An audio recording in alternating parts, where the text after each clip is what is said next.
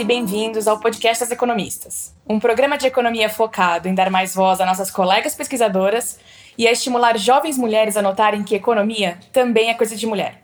Este podcast é afiliado ao grupo das economistas da USP. Na nossa última edição, a gente falou com a economista René Bowen. Ela deu uma aula do que é economia política, falou sobre a trajetória profissional dela e sobre a fronteira da microeconomia teórica. Hoje, a gente vai trazer mais um economista político, o Cláudio Ferraz. O Cláudio é professor da PUC-Rio e da Vancouver School of Economics na Universidade de British Columbia, no Canadá. Ele também é diretor científico para a América Latina da JPOL, um centro de pesquisas globais focado em usar evidência científica na implementação de políticas públicas que combatam a pobreza. A pesquisa do Cláudio foca em economia política. Ele usa dados para entender como a gente pode reduzir corrupção, a relação entre política e desenvolvimento, competição política, monopólio da violência e até sobre o papel das novelas em ditaduras. E a gente continua aqui com a nossa proposta, que é fazer um bate-papo com convidadas e com convidados para falar de economia, mas também para aprender com a trajetória de vida dessas pessoas que a gente traz aqui. E hoje não vai ser diferente. A gente vai perguntar para o Cláudio sobre pesquisa econômica, mas também vai querer ouvir a perspectiva dele sobre diferenças de gênero na carreira e o papel dos homens nesse debate.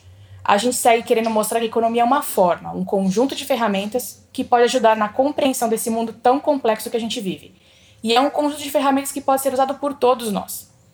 E eu sou a Laura Carpusca, sou pós-doutoranda na GV em São Paulo, pesquisadora associada ao Grupo das Economistas, e eu sou uma das suas entrevistadoras hoje. Eu sou a Paula Pereda, professora da USP e uma das fundadoras do Grupo das Economistas. Bom, Cláudio, muito obrigada por aceitar nosso convite e ser o nosso primeiro entrevistado do podcast. É, para a gente começar, a gente queria que você contasse um pouquinho para os nossos ouvintes sobre o momento que você percebeu que existiam questões de gênero aí na nossa profissão e que também desse sua opinião sobre como a gente pode engajar mais homens para o debate de diversidade de gênero. Bom, obrigado. Deixa eu começar agradecendo pelo convite. Obrigado, Paula e Laura. É, acho que o trabalho que vocês estão fazendo é super legal, super importante. Então, fico muito feliz de poder estar aqui conversando com vocês e contribuir nesse debate. Bom, acho que todo mundo que estuda economia percebe muito cedo né, a questão de, de gênero. É, eu sempre tive mais colegas homens do que mulheres, então acho que essa é uma questão que desde o começo ela, ela aparece. Mas eu acho que ela aparece mais forte para quem depois vai fazer doutorado né? Porque eu acho que é, é, um funil que vai ficando cada vez mais estreito, né? Então, se bem que na graduação em geral as pessoas é, têm um pouco mais de mistura entre homens e mulheres, eu acho que no doutorado em economia realmente os números diminuem muito para mulheres e para homens. Então, eu acho que é, quando eu percebi realmente, eu acho foi quando eu fui fazer doutorado. Legal. É, esse esse funil a gente percebe também como quando olha a evolução na carreira depois do doutorado também, né? Próprio é, é, percentual de professoras associadas, professoras titulares. E, e uma coisa que a gente também é, percebe, Cláudio, é que muitos homens ainda não é, entraram nesse debate, né? Não se engajaram tanto, né? Você é uma pessoa que escreve em vários canais, é, quando, por exemplo, sai um resultado da Ampec em que tem uma participação baixa das mulheres. E como é que você acha que a gente pode sensibilizar mais homens aí da importância que é da representatividade das mulheres quando a gente está falando em políticas públicas a serem propostas ou mesmo perguntas a serem levantadas é, na economia? É, eu, eu acho que a primeira coisa é, dentro da economia mesmo, eu acho que as pessoas têm visões diferentes se isso é um problema ou não, dependendo da área onde elas estão, né? É, eu fiz meu doutorado em Berkeley na área de desenvolvimento econômico e desenvolvimento econômico é uma área que, em proporção comparado com outras áreas de economia, como teoria, ou como macro, ou como econometria teórica, tinha mais mulheres mulheres. Então, eu tive vários colegas e amigas e pessoas que eu interagi bastante durante o doutorado. É, o, o que eu acho que para a área e para a disciplina é, é muito importante. Né? Eu acho que hoje em dia já existe uma preocupação de muita gente por aumentar a representatividade tanto de gênero como de raça e de histórico das pessoas. E a ideia é que pessoas com background, né, ou seja, com experiências de vida diferentes, trazem coisas diferentes para dentro da discussão de economia e para dentro dos temas e, e as preocupações que a área estuda, né? Então, é, eu acho que essa diversidade ela tende a aumentar. Acho que muita gente já percebeu isso, mas eu acho que ainda não é uma visão generalizada. Eu acho que ainda tem muita gente que diz Bom, qual, qual, é o problema, né, de você só ter homem? Engenharia, você só tem homem, e matemática, você tem muito mais homem que mulher. Então, por que, isso é um problema em economia? Então, a princípio, isso simplesmente representa interesses. Então, se você tem menos mulheres interessadas em estudar economia, é tudo bem, elas vão estudar, não sei, biologia, e beleza, a gente vai ter um equilíbrio onde você tem mais mulheres em biologia e menos homens, e mais homens em economia e, e menos mulheres. Mas não é tão simples como isso, né? Porque a identidade das pessoas, no final, afeta os temas que estão sendo estudados e as discussões que estão sendo feitas. Sim, e até mesmo dentro da economia, né? A gente fez um levantamento nas economistas, olhando para os papers submetidos na AMPEC e na SBE, e tem uma concentração muito maior de mulheres, inclusive em áreas de microaplicada, em comparação a algumas áreas de, de teoria, né? É, você acha que tem a ver mais com essa questão das preferências, como você está colocando? É, ou existe alguma, alguma questão de path dependence aí por trás? Eu acho que as duas coisas, né? Eu acho que essa é uma discussão bem complicada, né? Mesmo quando você olha mais para trás, é, e você vê escolhas feitas na entrada da faculdade, porque que em algumas disciplinas você tem mais mulheres ou menos mulheres, muita gente relaciona isso a mentores e pessoas, né? Por exemplo, o fato de você ter talvez menos professoras mulheres em matemática durante o ensino médio, por exemplo, afeta a percepção de estudantes, alunas mulheres que matemática é uma coisa para elas, né? Então, eu acho que isso é a matemática, não matemática, não estatística, etc., acho que é uma coisa que começa lá atrás, começa, na verdade, na escola, no ensino médio, é, etc. Então, quando condicionando nas pessoas que decidem estudar economia, eu acho que tem um interesse por tópicos que sim é diferente. Por que, que ele é diferente? Eu não sei. Eu acho que, em parte, acho que tem a ver com interesses realmente diferentes entre, entre homens e mulheres por temas, por exemplo. E eu acho que também existe um componente de você ter um role model, né? Você ter uma pessoa que estuda aquela área e que você vê essa pessoa e fala: olha, olha que legal, né? E isso gera uma persistência ao longo do tempo, né? Porque se você tem mais mulheres estudando, não sei, educação ou saúde, estudantes mulheres vão olhar para essas pessoas e vão dizer: olha, isso aqui é uma área onde eu posso ser bem sucedida. Então, não sei, eu acho que é, é difícil saber o que que o que, que é a maior causa, né? Eu acho que ambas coisas importam muito, na verdade, tanto interesse intrínseco, mas acho que isso sozinho não explica. Eu acho que tem também um papel de, de mentores e de role models que são importantes na profissão. Sem dúvida, né? A dificuldade das escolhas serem endógenas ao meio social que a gente vive, né? Inclusive, eu deixo aqui o comentário de uma coautora sua, que é a Eliana LaFerrara, né? Que estuda o impacto de cultura e do meio social em que a gente vive nas escolhas dos indivíduos, né? Então, essa é a dificuldade dos econometristas, separar realmente as escolhas sendo endógenas ou impactadas pelo ambiente que a gente está e, e, como, como estimar isso, né? Então, agora a gente vai fazer um link mais objetivo com a sua pesquisa, Cláudio a gente que estuda economia política, né, a gente se preocupa com as falhas do governo, né, e como é que a gente, como cidadão, pode monitorar a atuação desses governos, dos políticos, né. Você tem um paper muito legal com o Frederico Finan, em que vocês usaram os dados de auditoria pública da Controladoria Geral da União nos municípios brasileiros. Com esses dados, vocês levantaram o estudo do impacto das auditorias na probabilidade de reeleição dos prefeitos e qual foi o papel da mídia local em divulgar esses achados, né?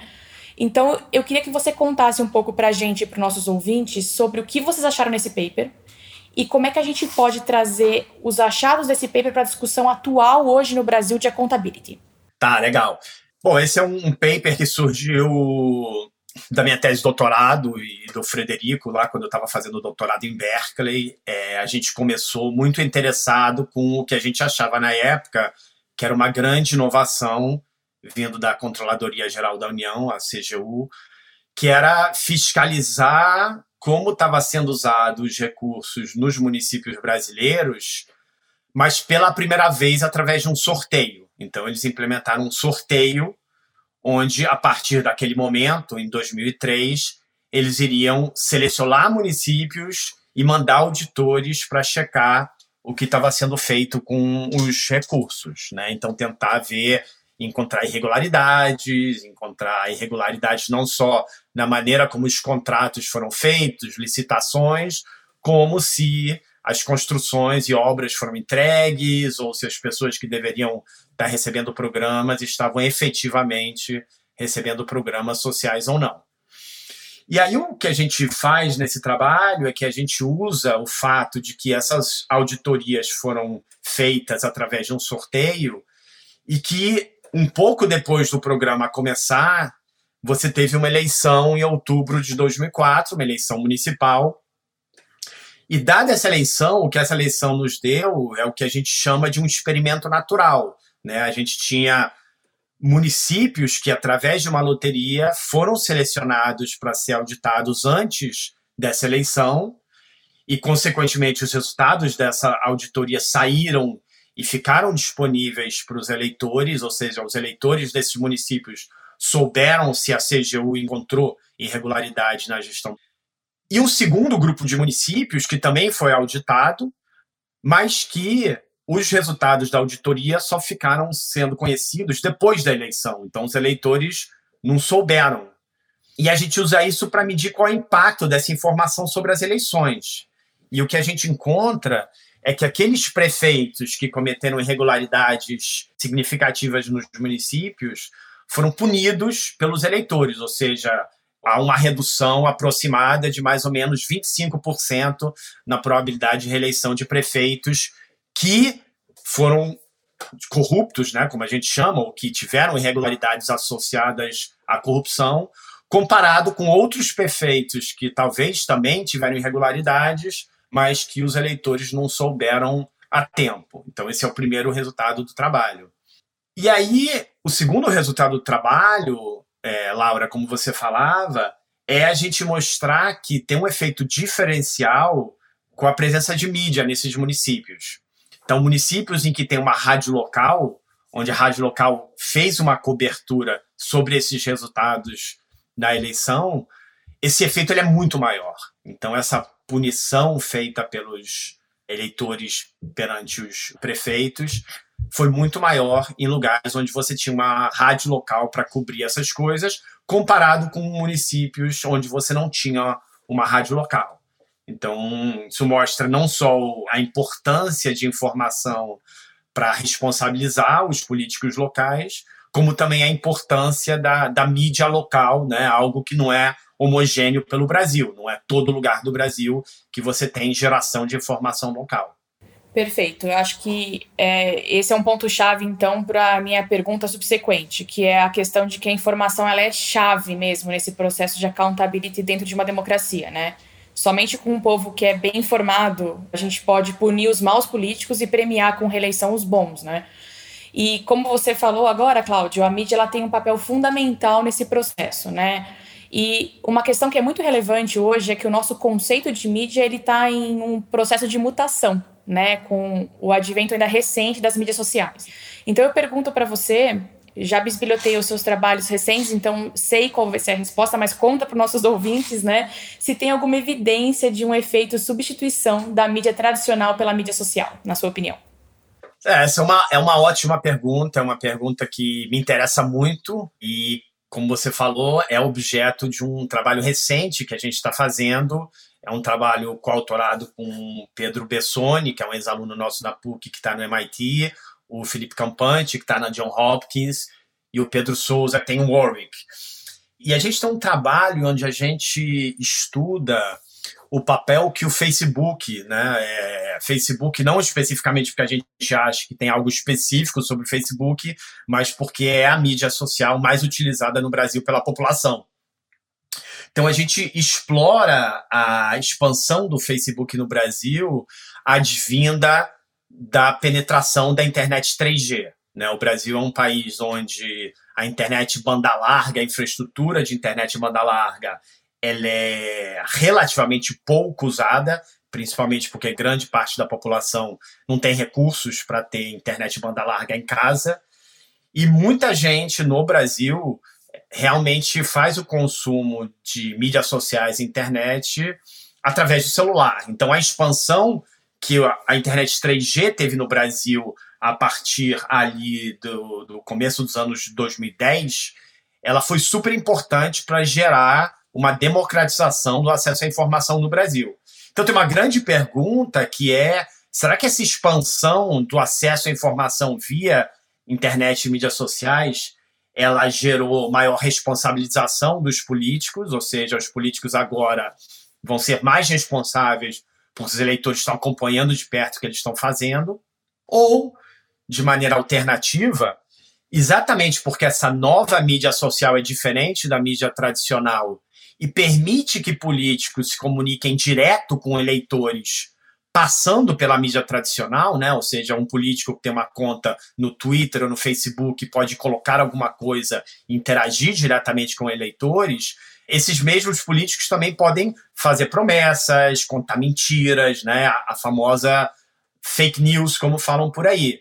Então, o que a gente estava interessado nesse projeto é entender se por um lado a internet, 3G e mídias sociais podem ser muito bom em reduzir a distância dos eleitores para os políticos, elas também podem permitir que os eleitores sejam enganados de certa forma, né? Ou seja, os políticos possam dizer coisas que não necessariamente são verdade, fazer propaganda e se beneficiar.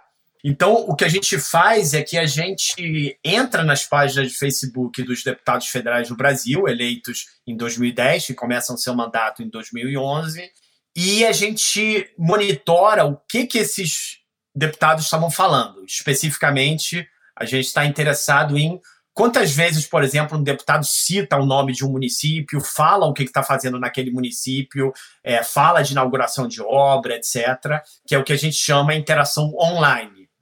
E a gente contrasta isso com o que a gente chama de interação offline, né? ou seja, fora da mídia, que é o que, que o deputado fala em relação ao município no Congresso, por exemplo, quando ele faz um discurso, ou para onde que aquele deputado manda recursos via emendas parlamentares, para que municípios. E o que a gente encontra é que quando municípios ficam conectados pela internet 3G, há uma substituição do tipo de coisa que o deputado faz. Ou seja, o deputado ele tende a citar mais aquele município no Facebook, mas, por outro lado, mandar menos recursos para aquele município e mandar mais recursos para municípios onde o deputado obteve uma votação significativa, porém, municípios que não estão conectados à internet 3G.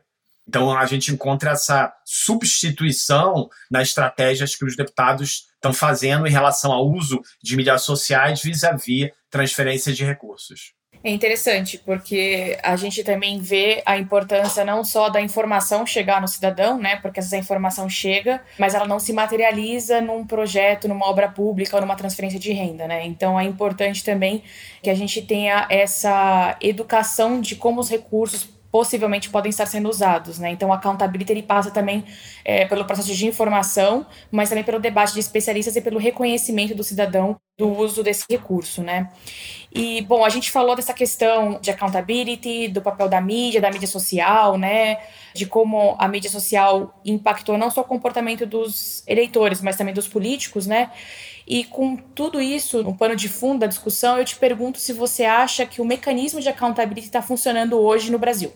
Laura, essa é uma ótima pergunta, né? É uma discussão bem longa, eu acho, sobre mecanismo de accountability.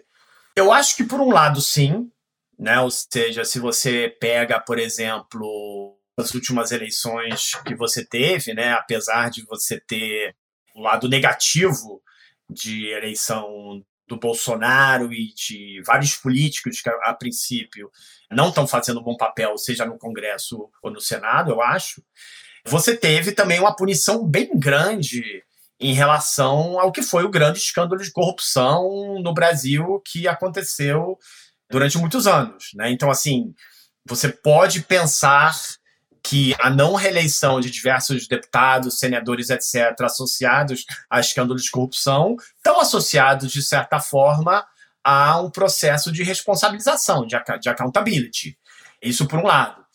Por outro lado, a gente também tem evidência, agora em nível mais local, né, é, prefeitos, por exemplo, que desempenho, de uma forma ou de outra, também estão associados à reeleição, seja desempenho econômico, seja desempenho de provisão de políticas públicas, né, é, educação e saúde, por exemplo. Então, assim, eu acho que o Brasil está no meio do caminho, né? Ou seja, você tem processos de responsabilização e de accountability que funcionam, ou seja, os eleitores respondem a crescimento econômico, respondem a emprego, porém não totalmente. Né? Ou seja, eu acho que se você olhar para serviços públicos, eu acho que assim, para mim, o maior puzzle, a minha maior dúvida, a maior falta de compreensão nessa literatura, que de fato isso é projeto de pesquisa de um projeto meu com uma ex-aluna minha, a Marina Dias, que agora está fazendo doutorado em Berkeley, é entender educação, né? Ou seja, entender se parte da baixa qualidade da educação no Brasil tem a ver com a incapacidade dos eleitores de fazerem os prefeitos, por exemplo, é, responsabilizáveis né, pela, pela qualidade da educação no Brasil. A gente tem um, um projeto juntos, um paper, onde a gente examina o que, que, acontece quando aparecem resultados da Prova Brasil, do IDEB, e como que os eleitores reagem a isso. E a gente mostra que sim, que os eleitores no nível local, por exemplo, premiam prefeitos que melhoram a educação, medida pelo IDEB, pela Prova Brasil, e punem prefeitos onde essa educação não melhora. Porém, os efeitos que a gente encontra, as magnitudes, não são muito grandes, né? Ou seja, a punição para prefeitos que vão mal, ela é relativamente pequena comparado com outras coisas. Então, acho que tem alguma coisa que a gente ainda não entende no Brasil que quando você olha para pesquisas sobre importância que os eleitores dão para coisas como saúde, educação, etc., é muito alta, mas quando você olha efetivamente o comportamento na urna dos eleitores em relação a desempenho local, essa relação ela não é super forte. Interessante. É, nesse contexto, Cláudio, a gente é, esse ano tem uma série de de questões que aconteceram, né? Não só uh, a Covid, o adiamento das eleições, não serão mais permitidas as, as coligações proporcionais, tem uma série de incertezas aí, políticas e econômicas no ar. Como que você acha que o quadro político partidário brasileiro vai ser afetado, né, com todas essas mudanças?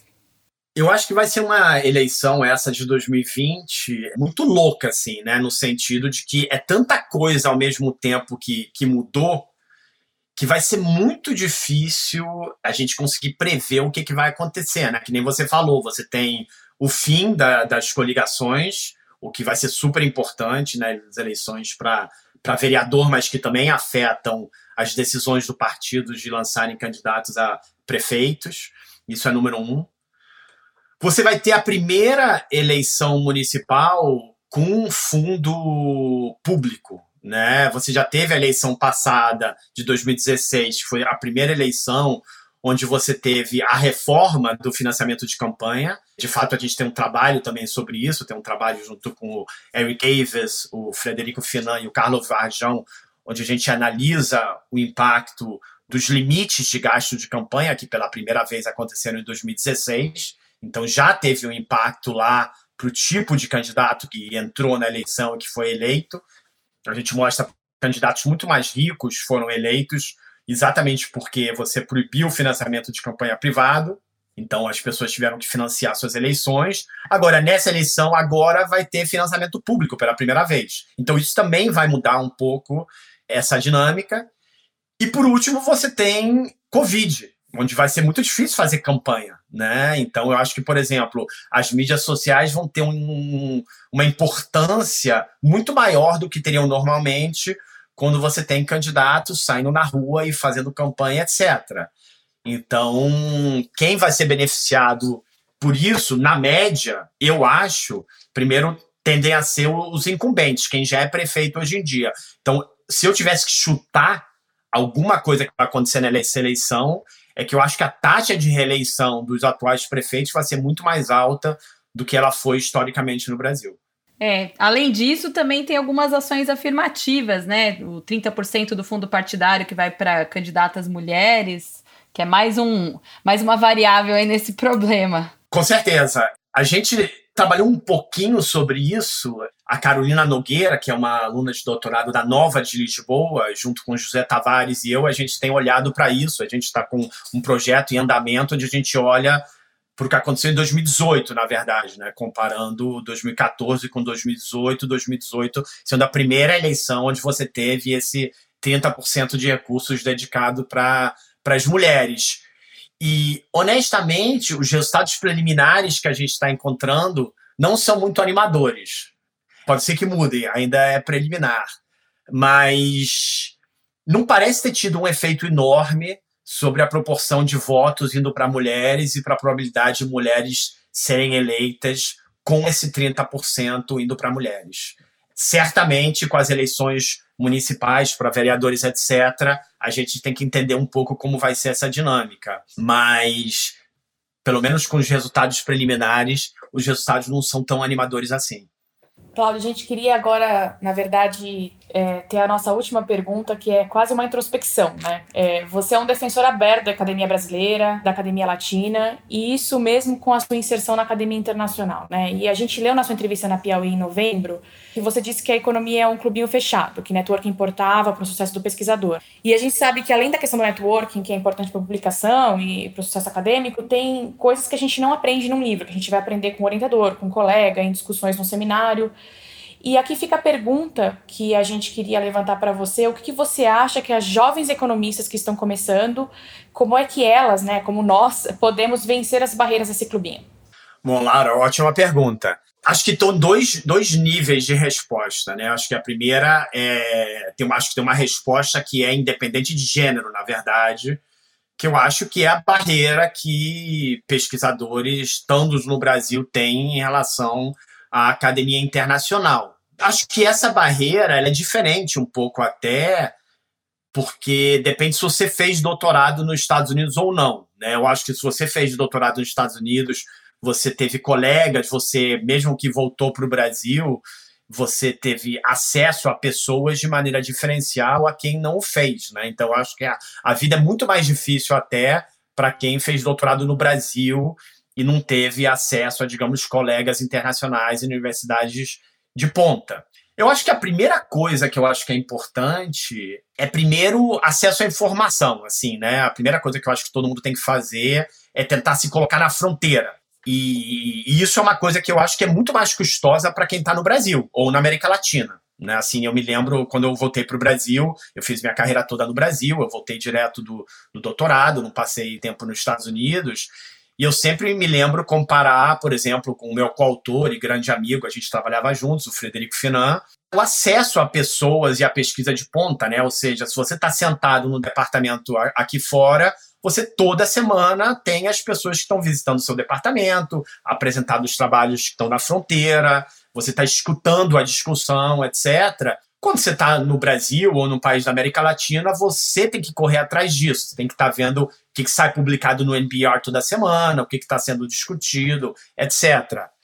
É, eu acho que esse gap, né, esse, essa brecha, ela diminuiu muito ao longo do tempo. Né? Assim, eu fico pensando, você pensar, sei lá, 30 anos atrás, o que, que era isso, e hoje em dia com, com internet, essa barreira diminuiu muito mas eu acho que o acesso a networks e redes ainda é, é restrito, né? Então acho que isso é, é uma dificuldade.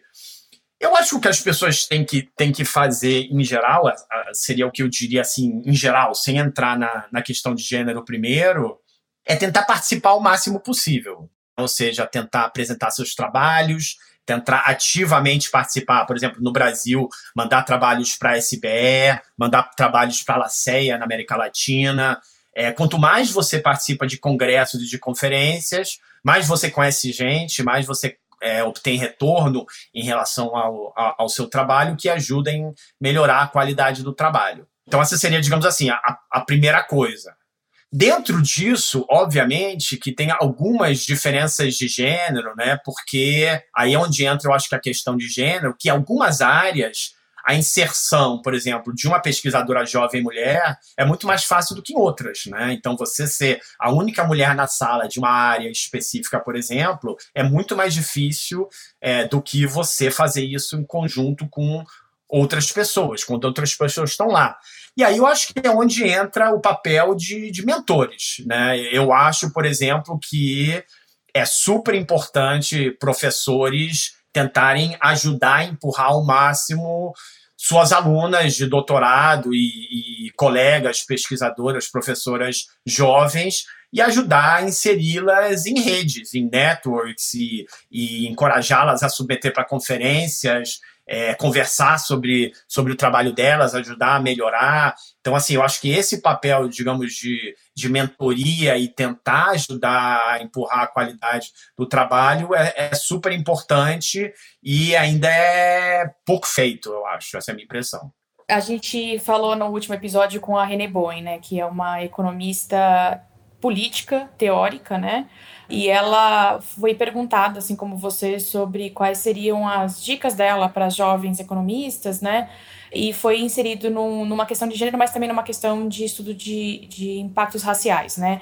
E a Renê falou exatamente sobre a questão de mentoria também. Ela trouxe a importância de você ser mentor e de você ter mentores. Então, acho que a gente reforça aqui, com as suas palavras e com as palavras da Renê, a importância dessa mentoria. E do nosso lado, quem está é, na academia brasileira, tendo passado ou não pela academia internacional, fica um alívio de ter alguém fazendo meio de campo. Então, para a gente, Cláudia, é legal que tenham pesquisadores como você, que tenham inserção no mercado internacional e que, de alguma forma, ressaltem e ajudem a promoção da, da pesquisa econômica no Brasil e na América Latina. Então, acho que isso é um fator positivo e uma coisa que é legal para a gente aqui na América Latina. Legal. E é também um pouco do, do que a gente tenta fazer aqui com o nosso podcast, né? Que é trazer essas experiências aí para quem está começando, para quem está no meio da carreira, para quanto mais experiência de outras pessoas aí que já estão mais proeminentes na carreira, menos obstáculos a gente vai enfrentar ao longo da carreira. Cláudio, muito, muito obrigada, viu, por conversar aqui com a gente sobre política, sobre diversidade. Foi muito legal. Obrigado vocês pelo convite. É, foi um prazer conversar com vocês. Muito legal mesmo. Eu acho que o trabalho que vocês estão fazendo é super importante. Então, continuem, continuem com, com as entrevistas. Acho que é muito importante mostrar para as pessoas o que, que é economia, o que, que a economia faz, eu acho que essa é a primeira coisa que eu acho que existe uma grande, digamos, é, confusão né, sobre o que os economistas fazem em geral e a possibilidade de temas que você tem para estudar economia. Eu acho que, em parte, assim, isso também acho que tem a ver com essa discussão de gênero, né? Em parte, eu acho que temas diferentes atraem pessoas diferentes, então acho que é importante mostrar quão plural a economia pode ser em termos de temas que podem ser estudados exatamente para tentar atrair para a economia é, o máximo de diversidade possível, que eu acho que é super importante para tornar essa disciplina interessante, plural e, e, e representativa. Com certeza. Bom, a gente fica por aqui. O podcast das economistas continua em alguns dias. Assina o nosso feed para você saber quando a gente vai subir mais um episódio. O podcast das economistas é uma produção afiliada ao grupo das economistas da USP. A nossa produtora é Diane Thiago, a Laura Carpusca e a Paula Pereira são as coordenadoras do podcast e as economistas são a Fabiana Rocha e a Maria Dolores Dias. Nosso produtor de som é o Fernando Iani e nossa designer é a Tata Mato. Muito obrigada e até o próximo podcast das economistas. Assina o nosso feed.